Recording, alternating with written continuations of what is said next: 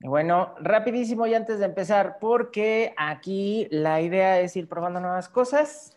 Les voy a pedir de favor que prendan sus cámaras. Vamos a tomar la selfie para pues conocer a los y las que se conectaron rapidísimo. Y primero, para la foto del recuerdo, por favor prendan sus cámaras, todos, todos prendan sus cámaras, sus cámaras, sus cámaras. Vamos a tomar rápido una foto con todos. Prendan su cámara, por favor. Su cámara, su cámara, su cámara, su cámara. Rapidísimo. ¿Cómo vamos? Un show, ¿ah? Ahí vamos. Qué bueno saber que todos están donde estén, pero están tomando sus, sus mentorías. Me da muchísimo gusto que se sigan capacitando. Listo. Vamos a tomar la selfie en este momento. No, esperen, no se desconecten. Vamos, una, digan whisky. una, dos, tres. Gracias, chicos. Bien, ahora sí, prosigamos. Qué diferente le estuve ahora el programa, ¿se fijan? Qué revuelto. Pero está bien para ir haciendo como una dinámica más, más divertida. Por favor, aprovechen el chat comenten, interactúen entre ustedes, busquen la manera de cómo seguir generando este diálogo mientras estamos escuchando la, eh, la experiencia de nuestra invitada. Créanme, hay mucha. Bienvenidos, Nayibi. El grupo es todo tuyo. Tú me dices en qué momento inicias compartiendo tu pantalla. Claro que sí. Bueno, pues bonita tarde, noche a todos los que nos acompañan. Para mí es un gusto poder platicar con ustedes porque independientemente de que haya aquí personas con experiencia, emprendedores, personas que ya están en la industria o personas que quieren entrar a la industria de la moda, pues lo poco que pueda compartirles para mí va a ser un gran gusto. Si tienen preguntas, anótenlas al final de la presentación o tal vez durante la presentación vamos a poder estar platicando sobre ellas y no se queden con ninguna duda. Lo importante de esta charla es que, eh, pues en base a la poca experiencia que yo tengo y la que ustedes puedan adquirir, pues se pueda generar un poco más de aprendizaje y que todos podamos llegar hacia la meta, que es poder estar un poco más cerca de la industria. Y, bueno, les voy a compartir mi pantalla. ¿La ven ahí? Sí, sí se nota. Perfecto. Entonces, pues les presento mi marca. Mi marca como tal, pues lleva mi nombre. Como siempre queremos resaltar lo, bonito de nosotros. En este caso, pues Nayib México no solo fue el poder crear una marca con un nombre que dijera, pues se ve lindo. En este caso, el poder tener Nayibi México es el crear algo nuevo, algo que no se había escuchado, una marca diferente a todo lo demás, pero siempre llevando el México eh, pues de la mano. Y siempre me encanta comenzar con una frase que es creando el camino hacia la pasarela, creando el cómo podemos eh, tener ese momento que para un diseñador es eh, pues la parte más importante y fundamental. Un dato muy importante que me ha sorprendido siempre es este. De cada 10 egresados, 8 quieren comenzar su negocio, pero el 70% no logra mantenerlo a flote. Esto obviamente antes de la pandemia. Ahora con la pandemia pues nos enfrentamos a situaciones más complicadas. Eh, para tenerlo a flote, pues solamente de ese 70% se tienen tres colecciones, ¿no? Eh, este, este fue uno de los eh, paradigmas que a mí siempre me ha, me ha pues, me ha tomado como parteaguas para yo poder ser de ese, de ese sector, ¿no? Siempre he dicho que de estos egresados que tenemos el sueño de ser grandes diseñadores, que tenemos el sueño de tener nuestro propio negocio y que tenemos el sueño de salir en revistas, de tener colaboraciones, portadas, pues eh, tenemos que estar dentro de, dentro de ese 30%. Pero ¿cómo lo vamos a lograr? ¿Cuál es la clave que podemos implementar para poder estar dentro de este 30%? Pues a lo que yo me enfrenté cuando comencé eh, a pensar que era eh, la industria, pues dije, ¿qué voy a hacer? ¿Cómo lo voy a proyectar? ¿Cómo lo voy a planear? ¿Cómo lo voy a producir? Y lo más importante, ¿cómo es que voy a vender? Al momento de pensar en esto, siempre dije que quería generar una marca que fuera para todo tipo de mercado pero me topé con esta cuestión de saber quién era mi target. Creo que todo el mundo nos dicen esto cuando estamos dentro de la industria, pero ¿para qué le vas a diseñar? Aunque sabemos que todos nos quieren comprar. Al final del día, supe que mi mercado tenía que ser un mercado realmente enfocado, eh, no solamente porque todo el mundo le gustara lo que se hace en México, sino porque realmente era el cliente que podía portar mi ropa y creo que eso en nuestros comienzos es muy complicado, eh, pues ponerlo como base.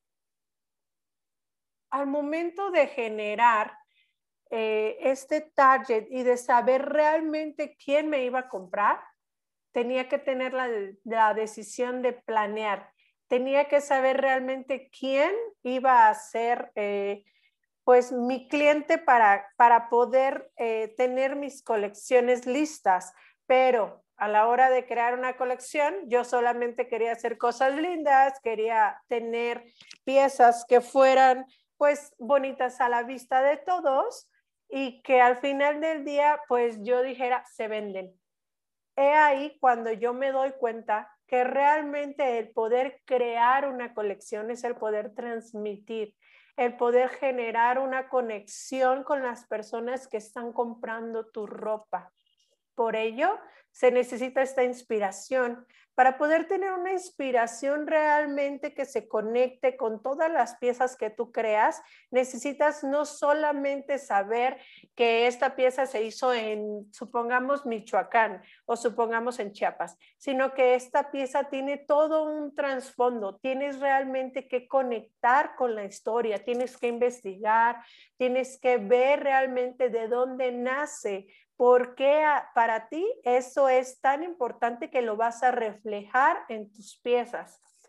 Ahí también tienes que estar a la vanguardia. ¿Por qué? Porque es muy importante que aunque sigas creando dentro de, de, tus piezas, por ejemplo, en nuestro caso, que son piezas artesanales y que no van directamente tomadas de la mano de la moda, eh, esta moda que es primavera, verano, otoño, invierno. ¿Por qué? Porque todos estos textiles que se crean no se crean en base a estas tendencias. ¿Estamos de acuerdo? ¿Cómo podemos hacer para generar una conexión con la tendencia? He ahí eh, la parte fundamental que para nosotros fue eh, pues muy importante el generar en nuestras prendas, tanto una inspiración mexicana que siempre fuese con esta cultura, con estas raíces, pero que también estuvieran en tendencia. He aquí un ejemplo de hace algunos años cuando todo el mundo vestía animal print. ¿Alguien recuerda esta temporada? Creo que fue hace unos cuatro años cuando todo el mundo o tres años cuando todo el mundo vestía animal print, ibas a todas las tiendas departamentales y el animal print era rojo, amarillo, rosa, pues entonces nosotros al saber que el animal print venía en tendencia, pues nos enfocamos a buscar una inspiración donde el animal print pues fuera también parte de nuestras colecciones. Estas colecciones pues las encontramos en, en pues eh, basadas en los aztecas, en los mayas, y así fue como creamos nuestro mood board. Pudimos jugar, pudimos crear y pudimos generar eh, una, una colección que realmente se conectara. Pero como emprendedores también nos gustaría saber, bueno, y, tú ya creaste una colección, tú ya comenzaste, tú ya eh, dijiste, bueno, voy a hacer esto. Pero ¿qué pasa? Aquí entra el tiempo, que es una parte fundamental.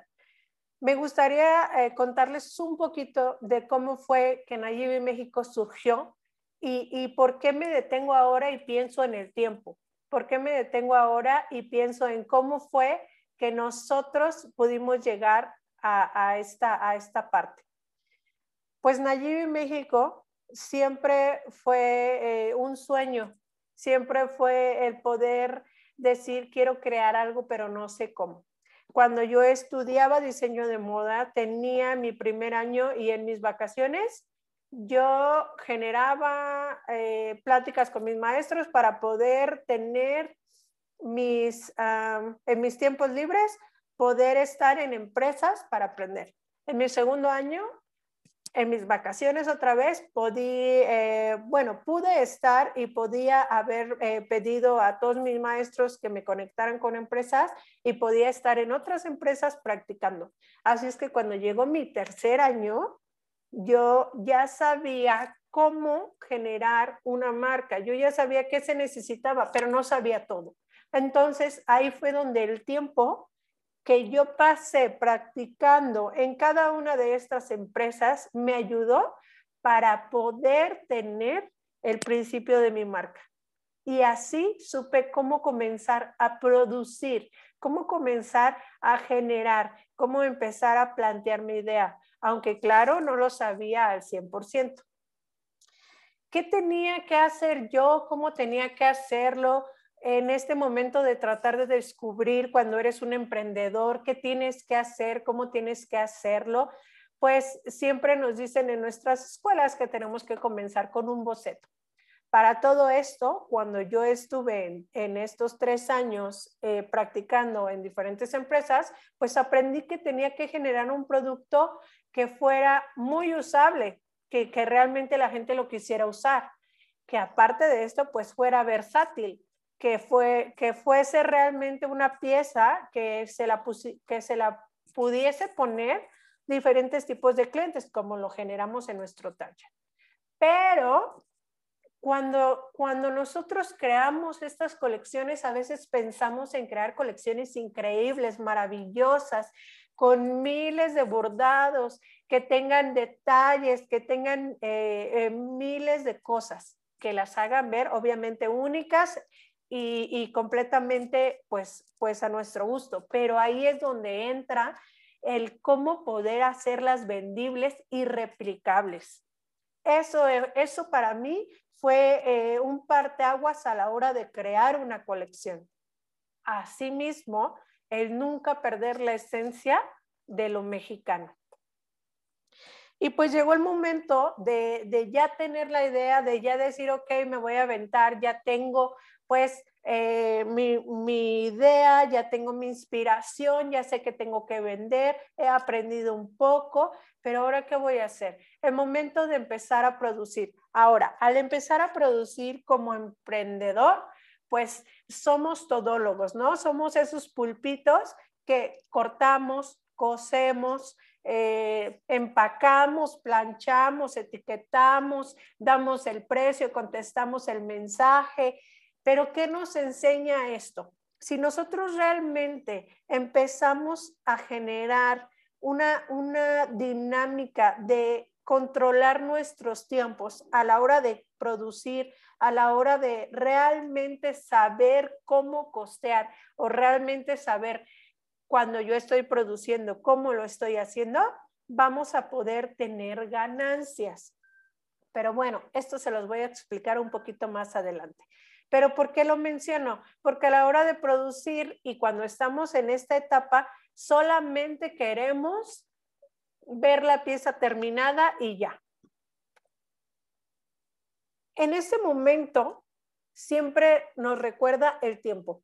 ¿Por qué? Porque en cuanto tú tomes realmente los tiempos necesarios para tus producciones, vas a poder tener realmente el costeo de tus piezas.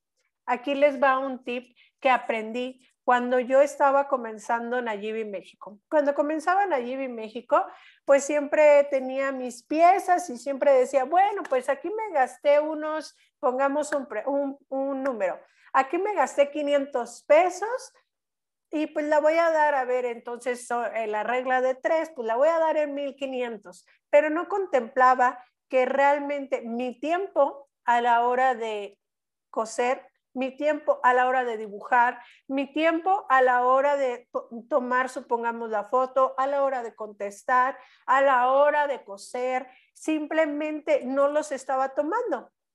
Es ahí cuando realmente les aconsejo que no tengan esta regla del 3, eh, porque siempre dicen, vamos a tomar la regla del 3 o vamos a venderla al doble de lo que supuestamente me costó. ¿No? Estos tiempos a la hora de producir son demasiado importantes. Les va un tip. Cuando están cortando, cosiendo y haciendo todo ustedes mismos como emprendedores, tienen que tomar el tiempo desde que toman el lápiz para dibujar, ¿cuánto tiempo generaron? Desde que empiezan a coser, ¿cuánto tiempo generaron? Esto les va a empezar a dar un número exacto a la hora de costear. ¿Por qué?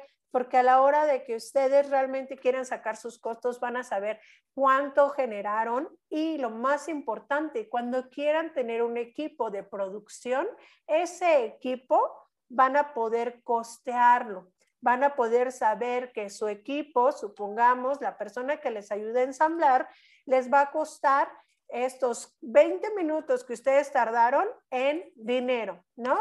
Porque a veces eso es lo que nos falla cuando somos emprendedores. Recuerdo mucho que la primera pieza que vendí me costó elaborarla 1500. Siempre lo voy a recordar, fue una pieza que hice para un concurso. En este concurso pues gané el quinto lugar. Un día me llegó un mensaje y me dice, ¿la vendes? Y yo de la emoción, sí, ¿Cuánto? 1500. Gracias, está muy cara. Y yo, ¿cómo que está muy cara? Bueno, sí, tal vez eh, me llega otro mensaje. ¿La vendes? Sí, te la vendo. ¿En cuánto? 500. Sí, la quiero. ¿Sabes? Por, esa fue la primera vez que yo me di cuenta que estaba haciendo esta venta porque realmente no sabía y, yo solo dije, bueno, me costó 1500, ya no la voy a vender, ah, se la vendo a alguien para ver si chicle y pega, ¿no? En aquel momento era el chicle y pega, pero no valoraba todo esto que obviamente con el tiempo vas aprendiendo. Así es que ese es mi consejo a la hora de producir. Pues bueno, a la hora de producir encontré algo importante también, que eh, tienes que tener en esa parte de tu identidad, en esa parte de tu producción, también en esa parte de generar tu colección, tu materia prima es la más importante. ¿Por qué? Porque a veces incluso queremos tener, eh, por ejemplo, telas muy costosas cuando estamos comenzando un negocio y a veces no, no son tan rentables. Pero en mi caso, yo tenía un secreto y mi secreto, que ahora ya no va a ser tan secreto porque se los voy a compartir, es que yo eh, generé una conexión con artesanas. Un poco de lo que les puedo contar es que cuando yo era niña, pues mi mamá tenía una institución para mujeres de escasos recursos. Estas mujeres de escasos recursos, pues siempre iban porque se les daban despensas, etc.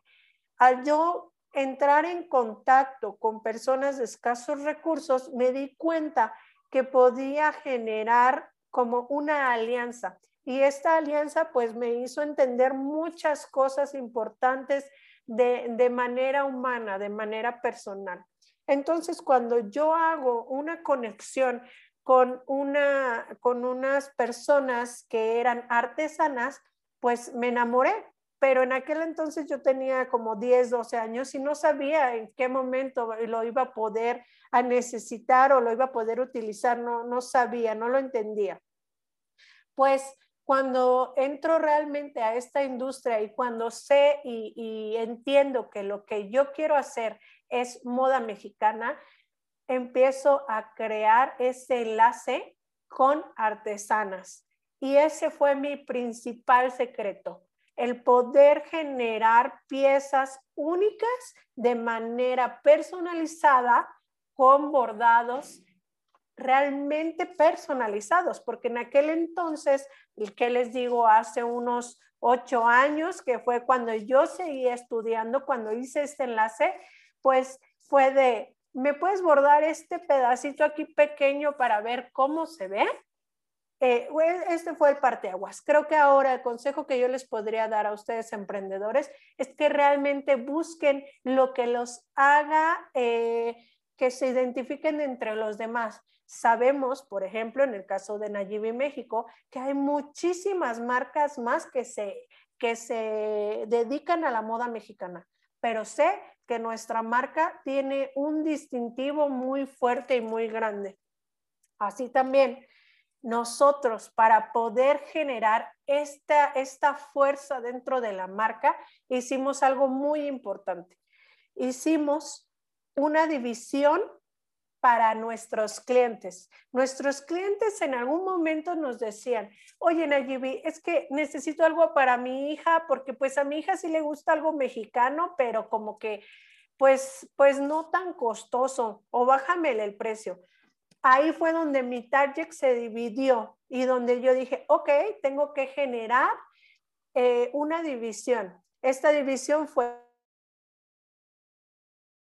eh, crear piezas estampadas, obviamente que el costo fuera más bajo, con el mismo tema mexicano, con, con esta versatilidad, incluso con cortes diferentes, con estampados distintos, que pudiese mi cliente comprar no solamente para ella, que era una persona de 35 a 55 años que podía pagar una pieza bordada, que obviamente genera un costo mayor, y que podía también comprarle a su hija o que podía eh, tener algún otro cliente que fuese de 25 hasta los 55 años que eh, eh, pues lavara fácilmente y rápidamente sus prendas, que quisiera usarla en algún evento de cóctel, que quisiera llevar una playerita en la calle y que, y que pudiera combinarla con sus jeans. Así fue como nosotros decidimos crear piezas estampadas. Estas piezas estampadas pues eh, generadas a través de la sublimación. Aquí entra el cómo yo pude implementar lo que aprendí a la hora de estar en estas empresas, que eh, una de estas empresas, no sé si alguien la recuerda, fue Corazón de Melón.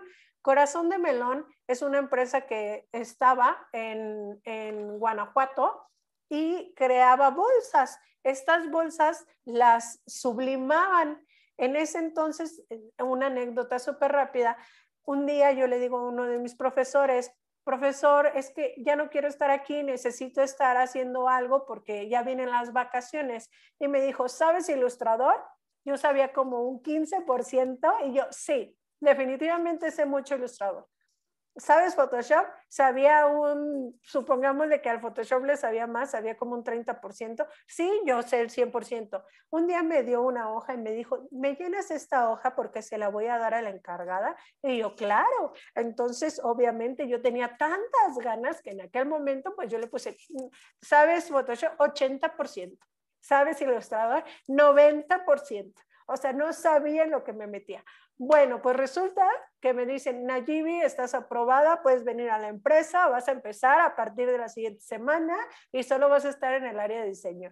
Yo estaba como loca porque realmente sabía que tenía que trabajar solo Illustrator y Photoshop. Pues todas las noches en tutoriales de todo el trabajo que me dejaban, sacaba mi trabajo en las noches aprendiendo de todos los tutoriales. Así fue como al día de hoy yo únicamente diseño en Illustrator y en Photoshop todas estas piezas. Esta fue una capa que hicimos para una de nuestras, de nuestras colecciones. Y bueno, lo que les comentaba, encontré esta, esta parte tan importante en aquella empresa donde yo solo podía verlo. Nunca me dieron acceso para yo saber cómo funcionaba el sublimado. Pero entonces un día de, de la curiosidad, voy, pregunto, veo cómo funciona y empiezo a realizar piezas sublimadas. En aquel entonces eran muy costosas. Ahora obviamente son un poco costosas, pero ya no tanto.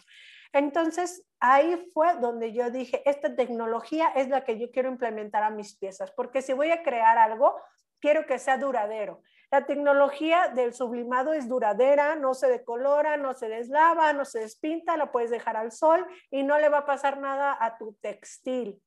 Entonces yo estaba impresionada. Así es que fue eh, una parte importante para mí. Pero bueno, entonces empecé a crear, empecé a hacer esta, esta parte y llegó un momento importante y decisivo.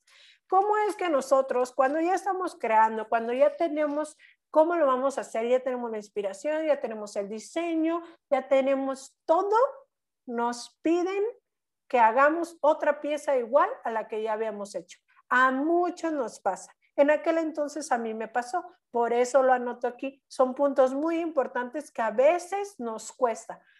Una ficha técnica. ¿Qué es una ficha técnica? En mi caso, lo que yo odiaba hacer cada vez que generaba un nuevo diseño. Pues en esta ficha técnica tienes que anotar cuánto te gastaste de tela, cuánto hilo, cuántos botones, cuántos broches, cuánto etc. Pues aquí viene otra vez el tiempo. En esta ficha técnica puedes saber cuánto tiempo estás generando en cada una de tus piezas. Pero al final del día, yo creía que todo lo que estaba haciendo estaba bien, que mi mamá me decía que estaba muy bonito, que mi hermana también, pero encontré un punto clave cuando yo empecé mi empresa. Y, creo que esto tal vez nos puede pasar a muchas personas.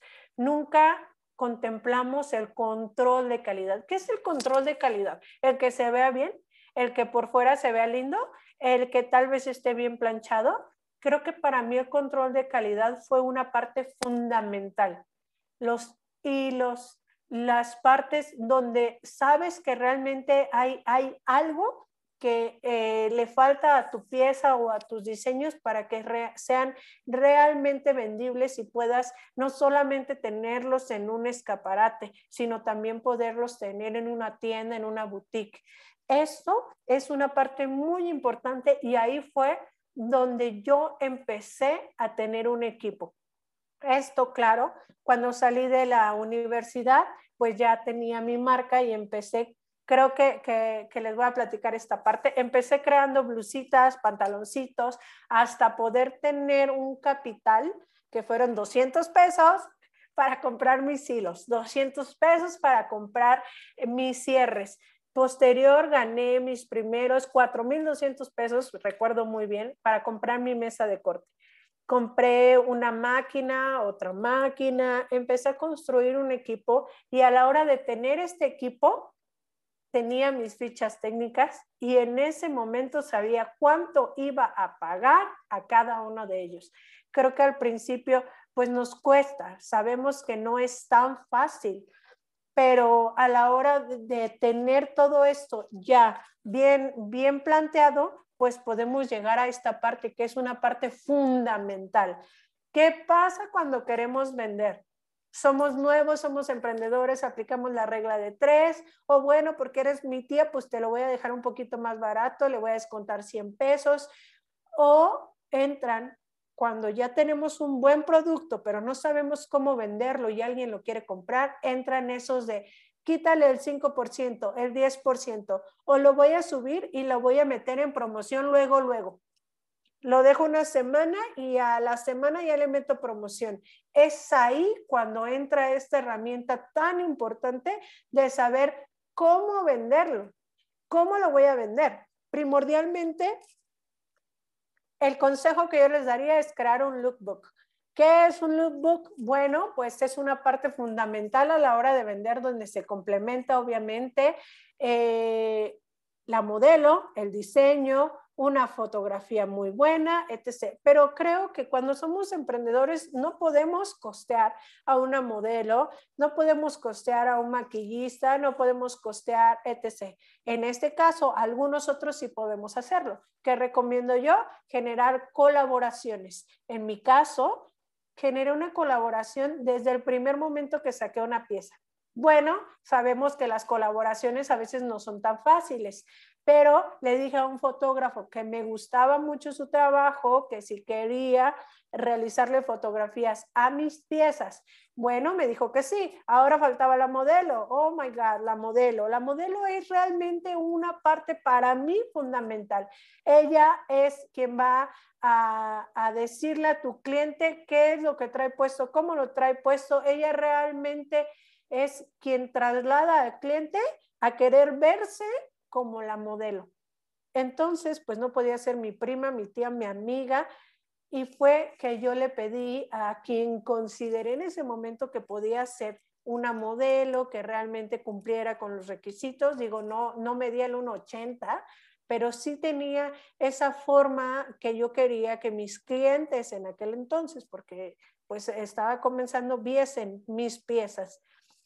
El consejo otra vez que les puedo dar, busquen colaboraciones, creen un buen producto y este producto los va a llevar a que realmente estas personas quieran colaborar con ustedes.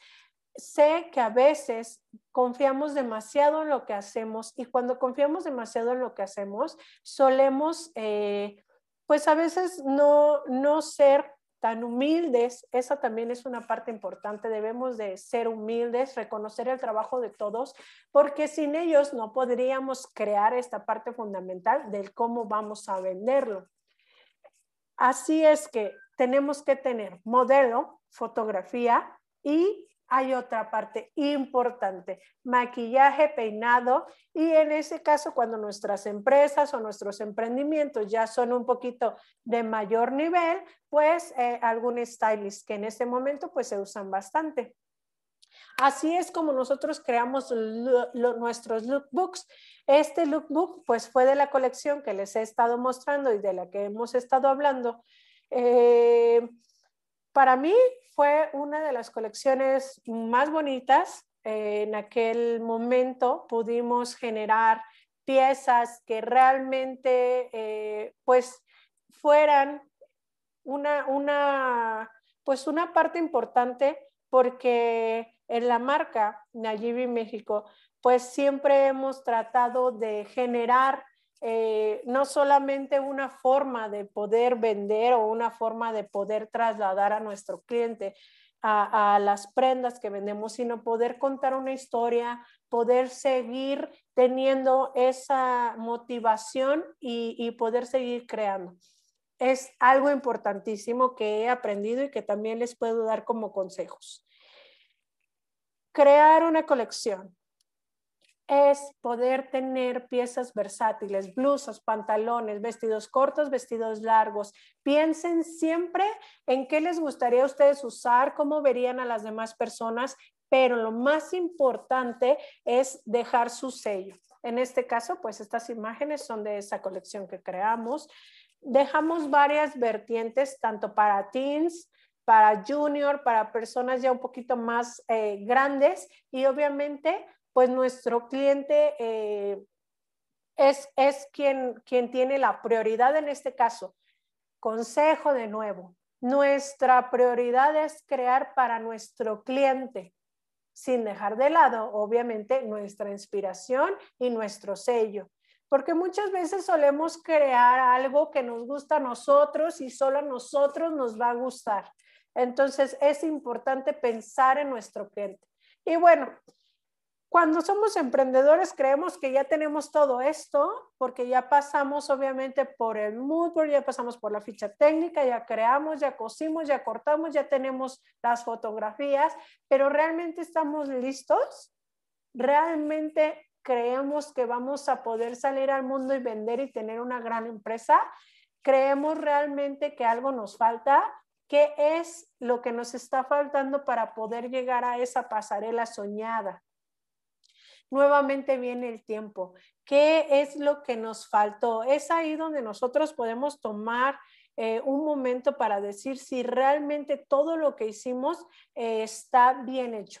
Me ha pasado y otra vez me, encanta platicar esta pequeña anécdota. En algún momento yo realicé un pantalón.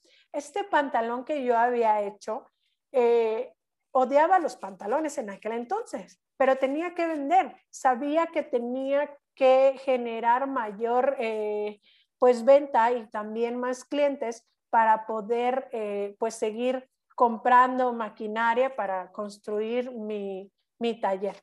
Entonces creo ese pantalón y mi cliente me dice, no me gusta, no me queda. Y en ese momento, cuando yo escucho, no me gusta, no me queda, tuve que, eh, pues, aprender a decir, ok, ¿cuál es la solución? ¿Qué voy a hacer? ¿Cómo lo voy a hacer? ¿Qué va a, cómo voy a enfrentar a mi cliente que me dice no me queda y no me gusta? Pues en ese momento es donde entró un punto muy importante que debemos de aprender cuando somos emprendedores. Aprender a valorar nuestro trabajo, pero también escuchar a nuestro cliente. Escuché de dónde no le gustaba, le di una solución para poder arreglar su pantalón y que mi cliente se fuera contenta no rebajé un solo peso, no le dije, bueno, te lo regalo, no le dije, bueno, váyase y yo me quedo con mi pantalón, simplemente pensé cómo me gustaría realmente ser tratada y cómo solucionar un problema que en aquel entonces me temblaban las manos, sudaba, no sabía qué hacer, no sabía cómo resolver tal vez un conflicto. ¿Ok? Esta también es un muy buen consejo. Y estamos entonces en el momento del cálculo, que era lo que les decía. Algo nos falta. ¿Qué es lo que nos falta? Bueno, pues vamos a sacar nuestros costos, vamos a decir cuál es el precio al cliente, qué es lo más fundamental y lo más importante a la hora de eh, costear. Bueno, ya tenemos todos nuestros tiempos. Muchos no sabemos cuánto pagar. Hay una página que está en gobierno del estado, se pueden meter y en esa página viene una hoja en específico de todos los sueldos mínimos que se pagan a cada persona en base a su trabajo, ¿no? Si tú eres un contador, bueno, tu sueldo mínimo puede ser esto. Esto se los digo porque ahí se pueden dar una idea cuál es el sueldo mínimo de cada profesión.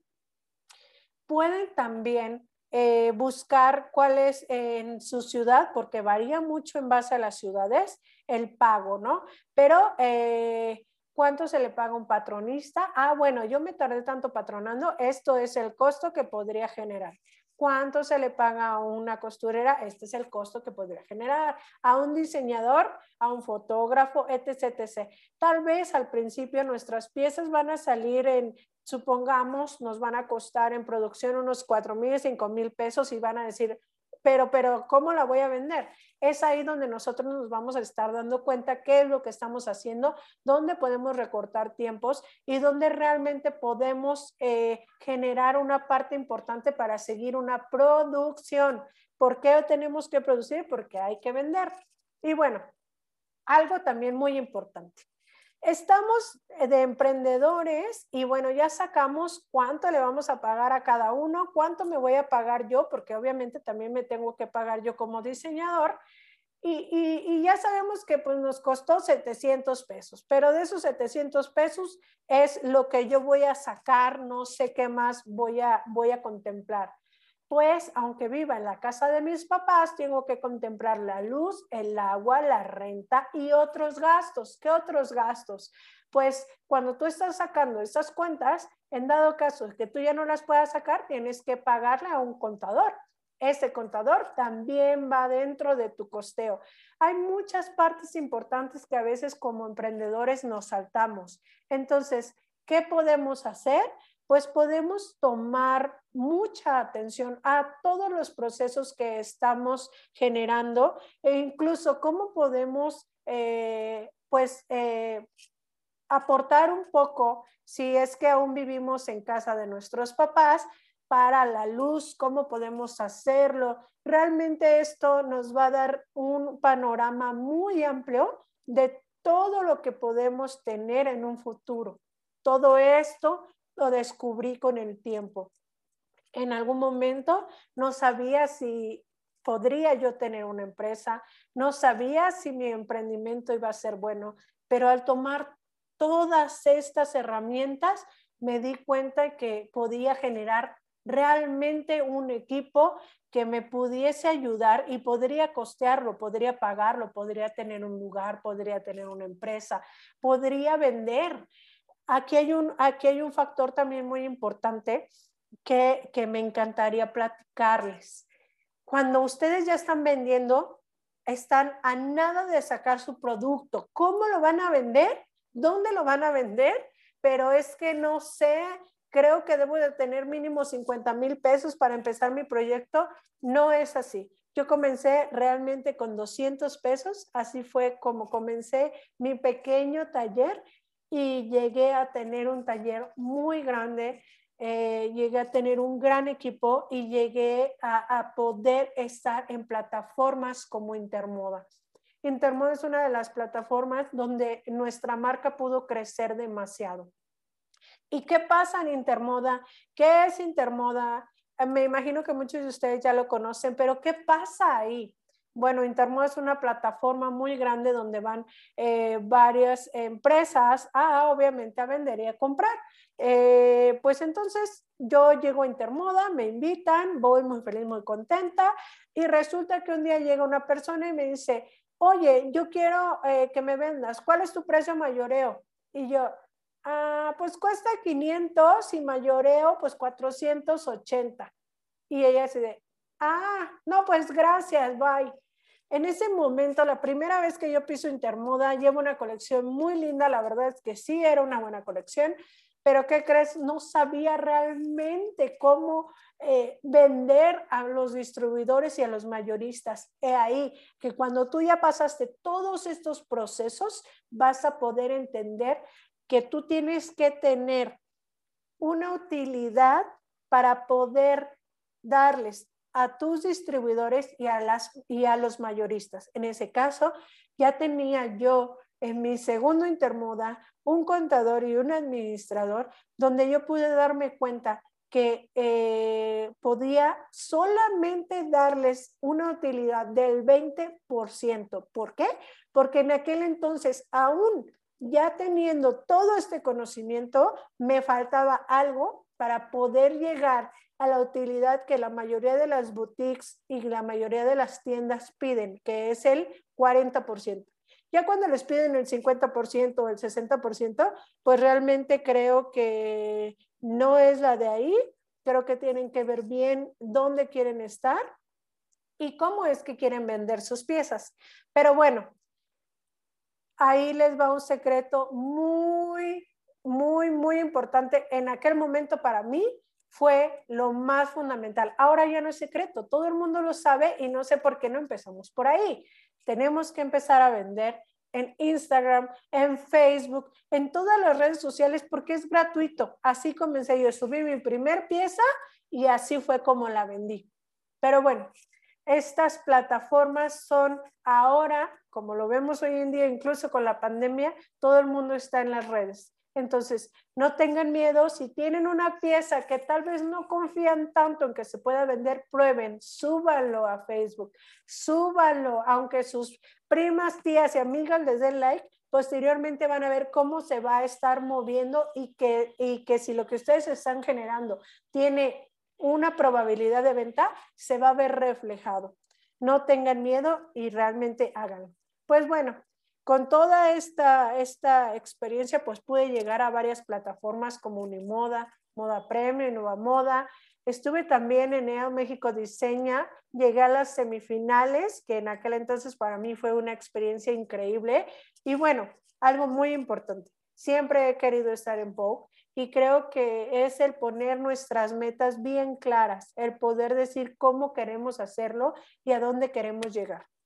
Con todo esto que les he dicho y platicado, creo que para mí eh, el poder compartirles no es solamente decirles yo soy, yo hice, yo hago, sino el poder realmente impulsarlos y que ustedes sepan que desde 200 pesos hasta hasta solamente lo que tienen como materiales se puede comenzar una empresa. Y ustedes como emprendedores deben de tener la certeza de que si hacen las cosas bien, van a poder llegar muy lejos.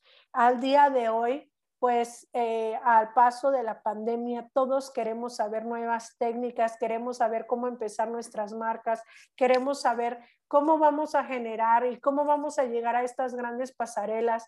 Queremos realmente que alguien nos diga qué hacer. Pero yo como consejo les puedo decir, ustedes son los únicos que pueden saber cuál es el paso que quieren seguir. Simplemente si tienen esa motivación, empiecen, no lo dejen para mañana, no sean las personas del mañana, sean las personas del presente. Si no tienen dónde cortar, corten en el piso, si no tienen con qué cortar realmente, busquen alguna herramienta que les pueda ser funcional. No esperen a tener esa gran inversión de los 50 mil pesos que todos queremos y anhelamos a la hora de comenzar. Se puede lograr, se puede llegar. Yo estuve desde cero, empecé desde cero y lo más importante, adquieran experiencia de las personas que ustedes eh, consideren que para ustedes pueden aportar algo a sus vidas. Eso es una parte fundamental. Y bueno, creo que de lo poco que les he comentado, pues dejo un, poquito de, de, mi travesía y al día de hoy, este, pues soy muy feliz de poder compartirles eh, pues esta pequeña plática y si alguno de ustedes tiene algún comentario, pues con todo gusto estamos aquí para resolverlo. Y los invito a que sigan nuestro trabajo en Nayibi México, en Instagram y en Facebook. Listo, pues vamos a abrir oportunidad para que vayan preguntando. Chicos, ¿alguna pregunta que tengan, algún comentario? Soy todo eh, ojos en el chat. Si, si quieren abrir micrófono, también hay oportunidad. ¿No? ¿Todo bien? Entendieron todo padrísimo, ¿verdad? Seguramente. Muy bien. Excelente. Eh, Nayibi, yo te tengo una sola pregunta nada más. Sí. Eh, ¿Cómo lograste, en qué punto te diste cuenta que el negocio ya tenía pies y cabeza? Esa es una gran pregunta. Creo que te, voy a contar algo rápido. Ajá. Nunca me puse metas. Nunca me puse metas hasta hace dos años. Nunca dije, quiero llegar aquí. Simplemente vivía al día 24/7, generando, no dormía, de verdad, había días en que me desvelaba, había días en que trataba de conseguir eh, trabajo, en que trataba de realmente plasmar, había días en que todo lo que había hecho ya no lo quería. Así es que durante estos años estuve 24/7 trabajando para poder entender a mi cliente. Creo que eso fue lo que hizo que la marca empezara a caminar y a tener pies y cabeza. Llegó un momento donde íbamos tan rápido que había bastantes pedidos, había distribuidores y yo no sabía cómo sobrellevarlo todo. Así es que en ese momento incubé mi empresa. oh, maravilla de la incubación. Y conste que yo no lo hice con la intención, ¿eh? Ah, claro. No, es que Dime.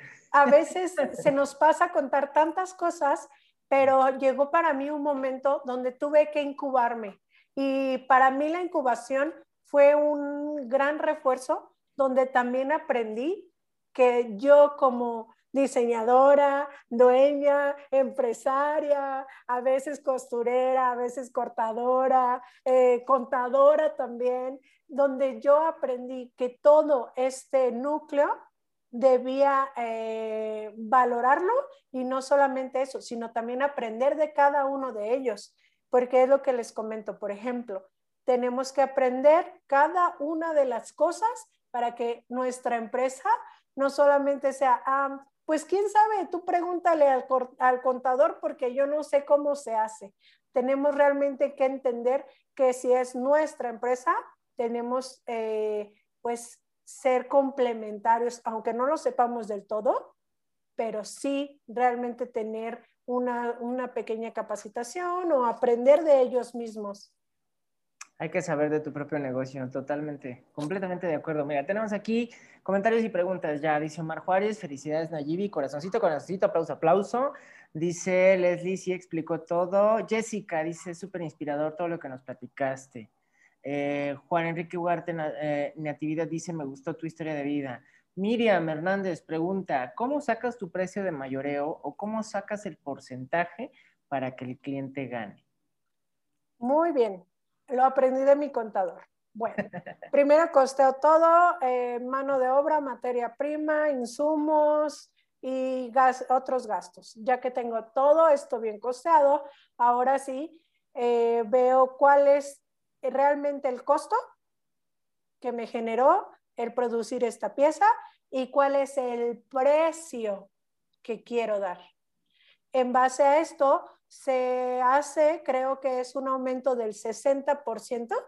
La verdad es que eso no lo tengo muy, muy, muy este, trabajado, pero se hace un aumento y este aumento eh, me dice a mí cuál es mi porcentaje para yo ganar, cuál es el porcentaje que le puedo dar a mi distribuidor y yo lo manejo en dos formas. El porcentaje para los mayoristas y el porcentaje para los distribuidores. Ahí les va otro secretito. Yo no le vendo tanto a los mayoristas. ¿Por qué? Porque para venderle a los mayoristas tienes que vender corridas de un mismo producto, chico, mediano, grande, en todos los colores que tengas. Lo que yo generé fue una técnica de distribuir donde yo quería y como yo quería en las empresas que yo quería, pero teniendo un mínimo de piezas que para mí genere realmente una utilidad buena para yo poder darle su 40%. Creo que eso ya cada empresa en base a sus precios puede valorarlo. Por ejemplo, mis piezas van desde los 1099 hasta los diez y tantos mil por piezas ya muy específicas. Entonces, si yo a mi cliente le estoy dando un 40%, a él para poderlo vender, pues obviamente le va a convenir muy bien, pero yo para poder ganar, pues le vendo un mínimo de 15 a 40 piezas, dependiendo en dónde estoy vendiendo. Ahí nada más para complementar rapidísimo, Miriam, también hay otro factor importante, hay que considerar si es una marca comercial o una marca de diseño. Las marcas de diseño tienen que evaluar más cosas aparte solamente de presentar el producto y las marcas comerciales tienen que costear basándose principalmente en su competencia, porque esa va a ser uno de los factores diferenciadores dentro del mercado para encontrar diferentes tipos de clientes. Y Hola, yo tengo una pregunta. Dame un segundito, voy por orden. Eh, vamos con Jessica. Jessica Pérez dice, ¿cuánto tiempo tienes en el mercado? ¿En cuántas tiendas estás actualmente vendiendo? ¿Y cuál fue la primera tienda donde vendiste? No te preocupes, con todo esto te respondo. Bueno, tengo cuatro años y medio desde que empecé mi marca, o sea, desde el 2016. Eh, ¿cuántas, ¿En cuántas tiendas vendo actualmente? Solamente vendo en mi showroom. Estuve hace un tiempo en 19 puntos de toda la República, pero eh, obviamente justo hace un tiempo platicaba esto con Jacob cerré todos mis puntos de venta porque mi empresa empezó a cambiar y necesitaba modificar y ampliar esta forma de vender a mis clientes. Sí, es muy importante que también sepan cuándo detenerse y cómo volver a generar estas ventas, pero en base a tu crecimiento. Eso es muy importante. Y bueno, la primer tienda donde vendí creo que fue en mi pequeño showroom donde tenía una mesa y mi máquina, pero posterior empecé a vender en Mexicali, después en Yucatán y recuerdo muy bien que alguna de mis clientas más eh, queridas eh, fue en San Diego, en, en Estados Unidos. Es muy curioso cómo ver como casi siempre, a mí me toca ver que con nuevos emprendedores, las boutiques del norte son las primeras que le apuestan y se arriesgan. Sí. es, muy interesante ver cómo. En San Luis, Río Colorado, también estuvimos. Creo que toda esa zona vende muy bien. Muy bien. Y tenemos, vámonos con, eh, ¿quién estaba con, el sonido? Yo. Adelante. Muchas gracias, Nayibi. Fue muy bonito escuchar tu presentación.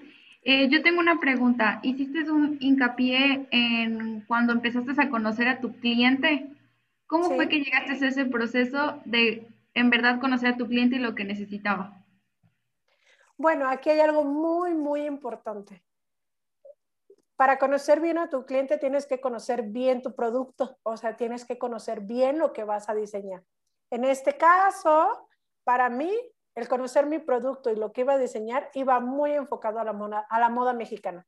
Entonces, supongamos que si yo quiero eh, saber quién es mi cliente potencial, pues tengo que generarlo, hacer un sondeo de mercado, buscar, preguntar, hacer entrevistas, encuestas, porque realmente eso no lo queremos hacer, que solo queremos buscar en Google y quién compra esto y el otro no. Realmente es sondear y ver quién eh, está comprando, incluso ahorita en el mercado, quiénes son, quién es tu competencia, cuánto venden, porque obviamente no lo vas a googlear. ¿Y cuánto vende Pineda Cobalín? No, o sea, realmente, ¿qué venden? ¿Cómo lo venden? ¿Quiénes está comprando?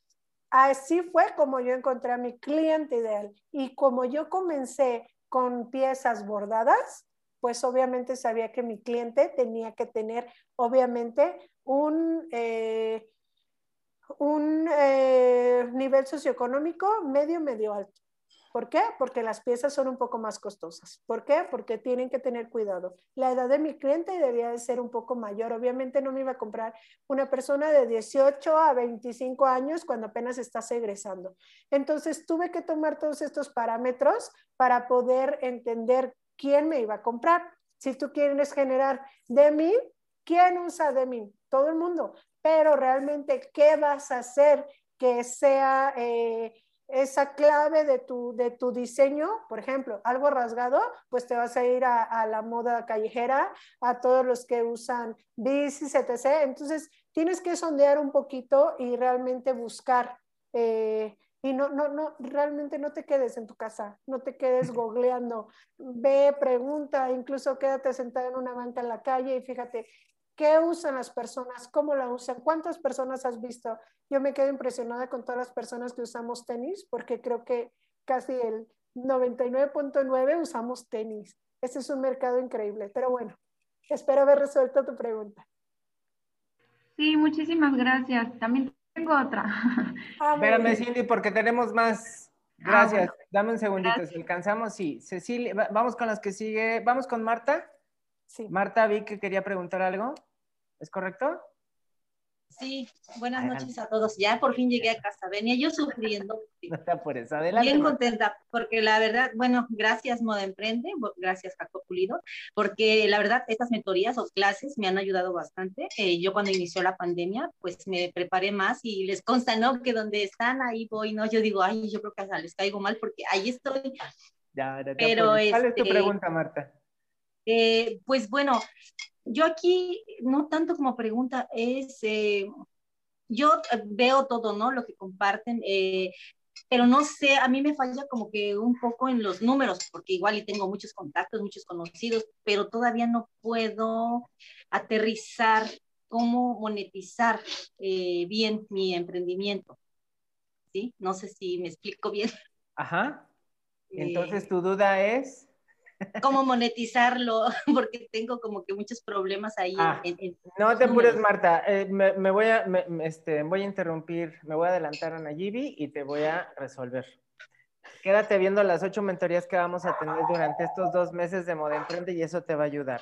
Métete a las mentorías del concurso de Moda Emprende de este año y créeme, incluso acuérdate que allá hay una mentoría de costos con la que vas a poder terminar de aterrizar esa parte comercial sin ningún problema. ¿Va? Ok, muchas gracias. no, de qué, Marta. Estar nuevamente aquí en Campus Digital. A ti por tenerte siempre con nosotros. Muchísimas gracias. Gracias. Bueno, y como consejo, somos emprendedores y sabemos que no podemos costear a un contador. Acerquémonos, tal vez acerquemos, en este caso yo lo hice así, me acerqué a un buffet de contadores, le dije, soy emprendedora, estoy comenzando, no te puedo pagar más de 500 pesos, ¿me quieres ayudar? Ayúdame con lo básico. Y me empezaron a ayudar los practicantes. Y con eso realmente no me cobraron, fueron practicantes. Cuando pude costear a realmente un buffet de contadores, fue que dije, wow, estoy, sí, realmente me ayudó. Entonces, empieza a buscar ayuda, incluso con conocidos que sepan de contabilidad, sí. Tocando puertas, digo eso para el costo, para la venta, vamos a tener también, acuérdate que hay unas mentorías muy padres. Muchas gracias. No, de qué a ti. Vámonos rapidísimo entonces con las preguntas que nos quedan aquí en chat. ¿Cuál es, dice Cecilia Bello, cuál es tu inspiración de vida para seguir adelante con tus proyectos de moda? Ay, esta pregunta es increíble. Bueno, mira, como lo dije, yo nunca me puse metas.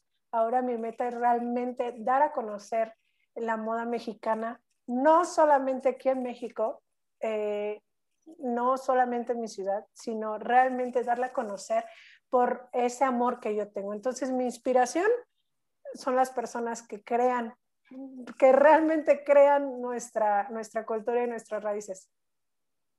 Súper bien. Y tenemos otra que nos dice Ana Delgado Flores. ¿Cómo elegiste el estilo que querías vender? Todo fue a través de concursos, súper recomendado, recomendadísimo. Aparte de que yo era como un remolino, yo estaba en las empresas y me metía a todos los concursos que podía. Al principio, mi primer concurso fue muy doloroso, lloré, lloré, lloré, pero en el segundo aprendí, en el tercero dije, wow, en el cuarto, entonces métanse a todos los concursos que puedan y así van a aprender sobre las críticas y tómenlo de manera constructiva. Así fue como yo, yo eh, en el concurso de Lila Downs, gané el octavo lugar y ahí fue donde quedé dentro de los diez primeros y me di cuenta que sí, que era lo que yo quería. De estilo. Y, algo que creo que es muy importante, los concursos también les van a dar ese, una, perder el miedo, porque es el miedo a lo desconocido, ¿no? Y segundo, aumenta nuestro nivel de competitividad nos volvemos más competitivos. Y eso es bueno, porque empezamos a medirnos con los que están a nuestro alrededor para ver qué tan buenos somos. Y eso también nos da un parámetro, sobre todo para no siempre estar con un, y será bueno, y seré bueno, y seré, ya te vas midiendo y vas entendiendo cuál es tu lugar. Entonces, definitivamente, sí, sumamente recomendadísimo. Listo, pues ya terminamos con eh, este bloque de preguntas. Nayibi, muchísimas gracias. Te queremos hacer entrega digital, ya sabes que esto ya es como parte de la tradición, ajá, ya para que lo llene, ya, ya, ya debes de tener tu pared específica de modo emprende, por favor, porque seguramente ya tienes muchos, pero muchísimas gracias por acompañarnos en esta ocasión.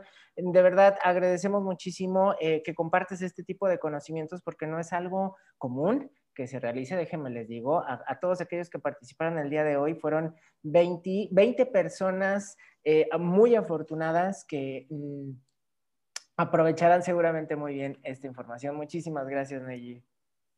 Gracias a ustedes y bueno, síganme en mis redes, Nayibi México, y cualquier duda, con todo gusto estamos a la orden.